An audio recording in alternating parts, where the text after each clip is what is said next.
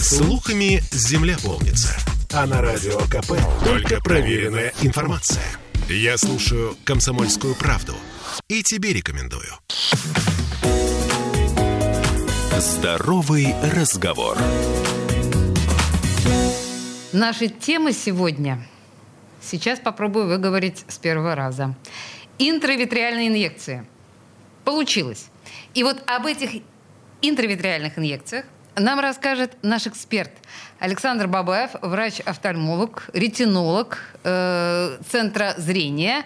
Александр, здравствуйте. Здравствуйте. Сейчас еще раз. Что такое интравитреальные инъекции? А, ну, по сути, это способ доставки препарата внутрь глаза. То есть э, есть специальные лекарственные вещества, которые оказывают максимально положительный эффект при таком способе доставки, как, э, к примеру, внутримышечная инъекция. Это же тоже способ доставки препарата. Неважно, там вы делаете в плечо или в ягодицу. Угу. Это доставка препарата. То есть капель недостаточно, нужно внутрь. Совершенно верно. Угу. И в каких случаях такое может понадобиться нам? А, есть э, достаточно большой спектр заболеваний, который требует такого лечения. Если обобщить и не вдаваться уж прям так в подробности, то а, такой способ введения препарата используется при а, заболеваниях, которые сопровождаются наличием новообразованных сосудов, но при этом это не онкологические заболевания. При заболеваниях с повышенной проницаемостью сосудистой стенки, к примеру, при сахарном диабете. Угу. И при воспалительных процессах, которые проходят именно внутри глаза. Правильно ли я понимаю, что в буквальном смысле слова шприц, игла, глаз, и вот это вот все как, э, как в кино? Да, можно сказать и так. Но Боль... не в фильмах ужасов. Нет? Нет. Но подождите, это больно? А, нет, на самом деле это не больно. Пациент проходит несколько этапов обезболивания. Сначала капаются капли, ну, где-то раза три с промежутком в 4-5 минут. Потом делается укол обезболивающий не внутрь глаза, а под определенную оболочку, а уже потом введение препарата. На самом деле, если так посчитать, то пациент гораздо дольше готовится к инъекции, нежели чем проводится вот эта инъекция. Она занимает секунды 2-3. Угу. И, как правило, пациенты ничего не чувствуют и даже не понимают, что что-то было сделано, потому что несколько этапов обезболивания есть. А если я моргну? А если я, ну, как Моргнуть будет сложно, потому что, как правило, либо ставится специальный векорасширитель, который мешает моргнуть, либо э, доктор, который делает инъекцию, держит веки пальцами. Повторюсь, 2-3 секунды занимает инъекция, поэтому моргнуть очень сложно в этот период. Ладно, хорошо. Хотя я думаю, что мы еще вернемся к самому процессу вот этого. Угу, ладно. А какие лекарства таким образом могут вводиться в э, глаз? В глаз. Можно так сказать, да? Можно. Мы вводим лекарства в глаз. Какие? А, по сути, это а, лекарства из группы ингибиторов ангиогенеза. А, достаточно сложное слово, даже несколько слов, но на деле новообразованные сосуды появляются из-за того, что выделяются факторы роста сосудов. Это как катализатор вот эти факторы роста соединяются с клетками и запускают каскад реакций. Угу. Соответственно, вот эти препараты, ингибиторы ангиогенеза, обзовем их так, они соединяются с этим фактором роста и мешают вот этой вот цепочке. Угу. Ну, собственно, и все. То есть только эти препараты, и когда вы говорите об этих сосудах, мы можем как-то это, ну, чисто внешне, как это проявляется? Это видно глазу? Нет, боюсь, что глазом это не увидеть, вот именно просто глазом. Uh-huh, uh-huh. При помощи специального оборудования, да, это видно очень даже неплохо. Мы можем говорить о каких-то плюсах и минусах такой процедуры, ну, чтобы быть уже, да, максимально объективными? Плюсах точно мы можем говорить, потому что это достаточно безопасный, простой и быстрый способ доставить лекарство нужной концентрации в нужное место. И, соответственно, эффект будет э, достаточно хороший, но, как правило, такие заболевания требуют периодичности инъекций. Минусов как таковых нет, если пациент соблюдает постинъекционный режим, а это сутки грязными руками не лазить, глаз не мочить, э, дома там не убираться, то все проходит очень спокойно и легко. Сейчас про пост да, период мы с вами еще поговорим, а противопоказания какие-то есть? Если глаз оперирован, например, или если там, я не знаю, что-то с роговицей, это я сейчас, знаете, сочиняю. Есть какие-то противопоказания? Да, в принципе, абсолютных как таковых противопоказаний нет. Есть относительные. Это воспалительные процессы на момент инъекции. Ну, то есть пациент приходит, мы видим конъюнктивит, надо вылечить конъюнктивит и уже потом делать укол. Угу. То есть вот основное показа... Местные воспалительные. Да, да, местное воспаление. А беременность, возраст в этом смысле? Возраст нет, беременность, да, может быть противопоказанием к инъекциям. Но это все нужно рассматривать в частном порядке. Хорошо. А если мы говорим о... Мы просто с вашим коллегой говорили об операции на э, глазах. Инъекционные препараты могут каким-то образом заменить хирургическое вмешательство? Или, может быть, его отодвинуть? Или вот, ну, как-то это коррелирует? Оно может поспособствовать более лучшему исходу при хирургическом вмешательстве. Так. То есть иногда бывает ситуация, когда ну вот прям нужно точно оперировать. Ага. Но чтобы не было осложнений во время операции, грубо говоря, допустим, новообразованный сосуд это как, как водопроводная труба подтекающая. Труба Так. может лопнуть, и жидкости будет много на полу, и может затопить квартиру. Примерно такая же ситуация может быть в глазу. Новообразованный сосуд может лопнуть, и внутри глаза будет много крови. Перед операцией это не очень хорошо, поэтому если планируется какое-то вмешательство определенное при определенном заболевании, есть смысл сделать инъекцию и уже там 10-14 дней начать оперировать, тогда вот такой проблемы не будет.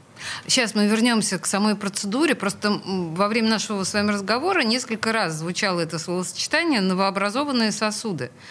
Простите, я вынуждена уточнить, в каких случаях, как это случается в глазу, вдруг новообразованный э, сосуд? Вы сказали, что это не онкологическая история, но откуда он вдруг возникает? Ну вот э, Это же я- не просто клетка. А, я ремарку сделал уже, что вот факторы роста сосудов формируются. Это специальные, скажем так, а, вещества, которые и запускают вот этот каскад реакции. Они формируются из-за разных, из-за разных причин. Ну, к примеру, при диабете это может быть связано с тем, что диабет – системное заболевание, поражает сосуды разного калибра, полиорганные заболевания, в том числе поражает сосуды мелкого калибра, на глазу их достаточно много. И вот это поражение приводит к тому, что запускается грубо говоря, ну не совсем воспаление, но запускается ситуация, когда организм сам пытается справиться с недостатком, к примеру, питания. Формируются вот эти факторы роста сосудов. То есть это некорректно так, конечно, говорить, может быть, но это в некоторой степени такая патологическая адаптация, может быть. Ну, э, да, механизм как тоже, наверное, ужасно грубое сравнение, но вот как аутоиммунная э, реакция. То есть, когда пыта- организм пытается себя защитить, защитить, не защитить. Но давайте не Очень уходить. грубо, да. Да, очень грубо, но мы в такие де- дебри с вами заходим, и ассоциации наши совершенно некорректные, безусловно. Да, скажите мне, возвращаясь к операции, вы сказали, что постоперационное э, состояние грязными руками не трогать, не мочить и по дому не убираться. Во-первых, почему по дому не убираться? А во-вторых, ну еще какой-то режим есть? Ну, почему по дому не убираться? Постинъекционный, не послеоперационный, а постинъекционный, да. А по дому не убираться просто потому, что когда убираетесь, пыль взлетает, Ага. начинает, э, собственно, циркулировать в квартире, это может попасть в глаз и вызвать воспаление. То есть нужно максимально сделать так, чтобы место, в которое была, была проведена инъекция, глаз, в который была проведена инъекция, а, туда ничего не попадало. Ни грязная вода, да, в принципе, даже не чистая, и никакие-либо другие варианты грязи.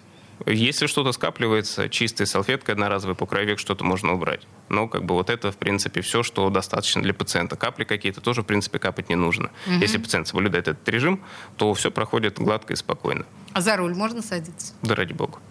То есть у меня не нарушается, да, моя видимость? Ну, вот сразу после инъекции будет видно немножко хуже, потому что препарат начинает плавать. И плюс, как правило, закладывается антибактериальная мазь, она туманит зрение. Ну, там пару часов прошло, ради бога, езжайте. Если комфортно и видно, как бы. Как я буду выглядеть после этого? У меня опухнет глаз, но будет синий. А редко бывает так, что возникает э, покраснение глаза, кровоизлияние небольшое. Ну, Банально из-за того, что врачи стараются делать инъекцию в определенном, скажем так, месте. И иногда бывает так, что сосуды настолько расширены в глазу, что просто ну, как бы не получится пропустить их, когда проводится вкол. Поэтому может быть покраснение, но оно быстро рассасывается, оно ни на что не влияет, максимум что косметически. Ну, просто вот сами веки, да, вот этого... а, Конъюнктива глаза, глазное яблоко. конъюнктива, я поняла. Мгм, хорошо. А, если мы говорим о специалисте, который делает нам эту инъекцию, он какой-то особенный? Какими навыками должен обладать этот врач? Или это может сделать просто медсестра? Ну, по сути, обучиться достаточно просто делать эти инъекции. На самом деле... Просто ощущение, это, что это какая-то, да, там вообще микроскопическая работа. Важнее понять, нужно делать инъекцию или нет. Ну, по моему мнению. А То есть, чтобы врач можно... прописал эту историю. Чтобы он понял, что при таком заболевании есть необходимость такого лечения. И, наверное, тоже важный вопрос, есть ли какая-то принципиальная разница, а, в каком медицинском центре делать такие инъекции, как не ошибиться, условно? Ой, ну тут я думаю, что не Вам смогу неловко, ответить. Да? Не, не неловко, просто ответить однозначно очень сложно. Главное начать делать инъекции, если есть в этом потребность.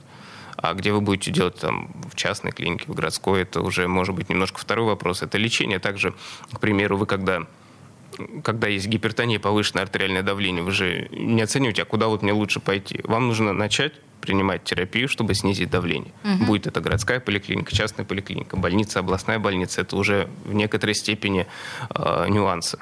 Вам надо лечиться. Если вы сравниваете это с гипертонией, то, стало быть, это такая же распространенная практика э, внутриглазные инъекции, как лечение гипертонии. И не нужно, чтобы клиника была какого-то высочайшего технологического уровня, чтобы грамотно были сделаны инъекции. А специалист должен быть высочайшего и хорошего уровня. Но специалист может быть такого уровня во многих местах. Прини... А, с, а с гипертонией я сравнил именно из-за того, что гипертония – это хроническое заболевание. Это, угу. как правило, тоже хроническое состояние. А, принято. А, наш эксперт Александр Бабаев, врач-офтальмолог, ретинолог Центра зрения. Спасибо большое, по-моему, исчерпывающе. Спасибо. Здоровый разговор.